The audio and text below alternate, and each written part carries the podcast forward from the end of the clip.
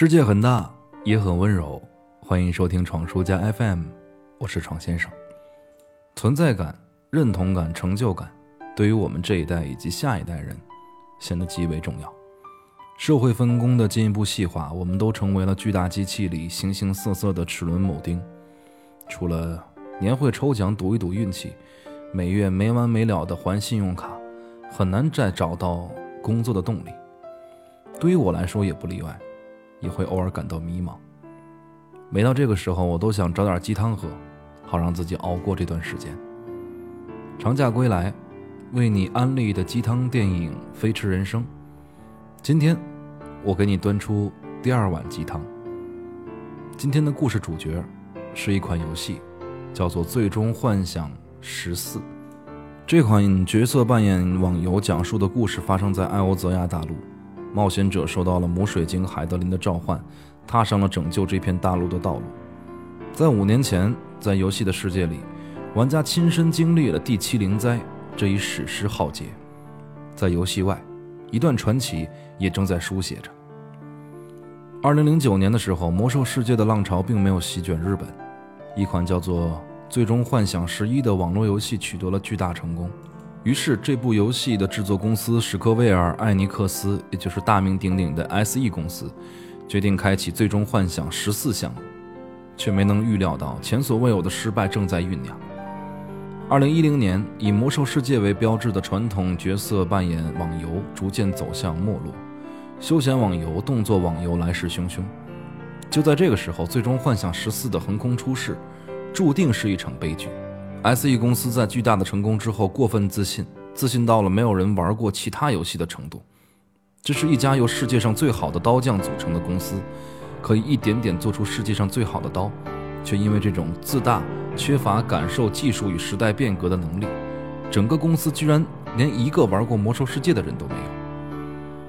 最终幻想十四一点零版本，不仅仅是完全无视魔兽世界，更完全无视了最终幻想十一。无视对手，忽略自己的积累，落后时代的变化，对玩家的接受力一无所知，还妄想着像《最终幻想十一》一样一点点的改变好，正是整个《最终幻想十四》一点零版本惨败的根源。我常常在想，如果当时我就在这款游戏的制作团队当中，面对铺天盖地的恶评，面对不忍直视的游戏质量。面对每天巨大的压力，面对未知的前程，我会是怎样的一种窘迫？当时，这个游戏的在线数字甚至一度跌落到了数千人。当时的 SE 甚至不得不长期停止游戏的月卡收费，来维持游戏内的基本人气。版本最惨的时候，服务器里是不是能凑出三千在线用户，都成了一件可疑的事情。整个公司里唯一的西方游戏爱好者制作人吉田直树，拯救了这个项目。经过了整整七周的紧急研究之后，团队决定全部重做。告诉大家，这就是二点零版本。每个人都清楚，在做一个项目究竟要花费多少资金和人力，而且随时都可能被砍掉。这也许会让粉丝们觉得，最终幻想果然还是能做一些疯狂的事情。这也许会挽回到他们的心。吉田在接受采访的时候是这样说道：“之后，团队分为两部分，一部分人艰难地维系着1.0版本，让游戏体验慢慢改进，勉强可以忍受；另一部分人用惊人的速度去完成2.0的开发。故事主线中的反派加雷玛帝国正在准备自己的侵略计划，而天上有一颗叫做卫月的天体，原本是资料片的伏笔。”在这里被吉田运用作为结束这个世界的工具。在1.0版本一次次的小更新当中，玩家可以发现天空中的卫月逐渐变大，变成了可怕的血红色。整个世界也出现了各种各样的侵略军先锋部队，但却没有任何关于这种现象的解答。再到后来，每次游戏登录都会播放一段战友阵亡、世界毁灭的噩梦片段。让玩家更为紧张。这个时候，游戏人数终于开始回升。直到二零一二年的九月十一日，团队宣布，在十一月十一日，加雷玛帝国启动卫月计划，将推动卫月坠落，毁灭艾欧泽亚大陆，史称第七灵灾。在这一刻，1.0版本正式关闭服务器。一年之后的2013年的8月27日，《最终幻想十四：重生之境》2.0版本正式上线。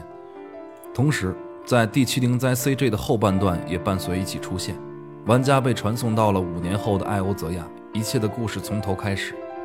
自此，在吉田直树的带领下，《最终幻想十四》重新焕发了新的活力。二零一七年的四点零版本，IGN 罕见的给出了九点二的高分。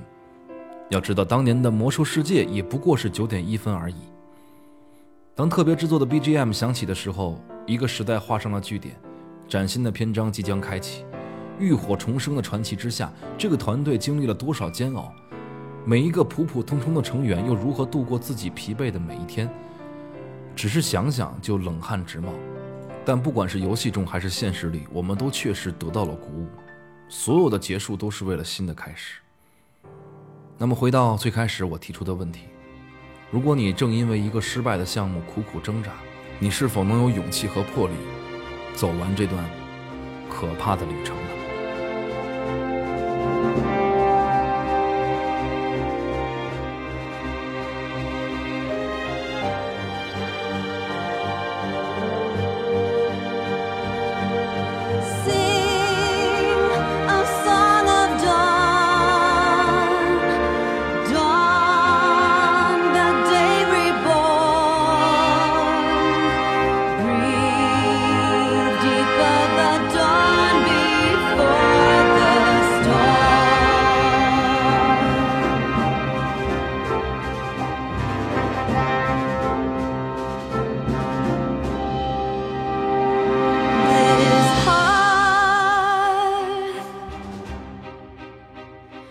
this home. Rested forth from tired fingers bathed in blood and sealed in stone. Soul scarred to well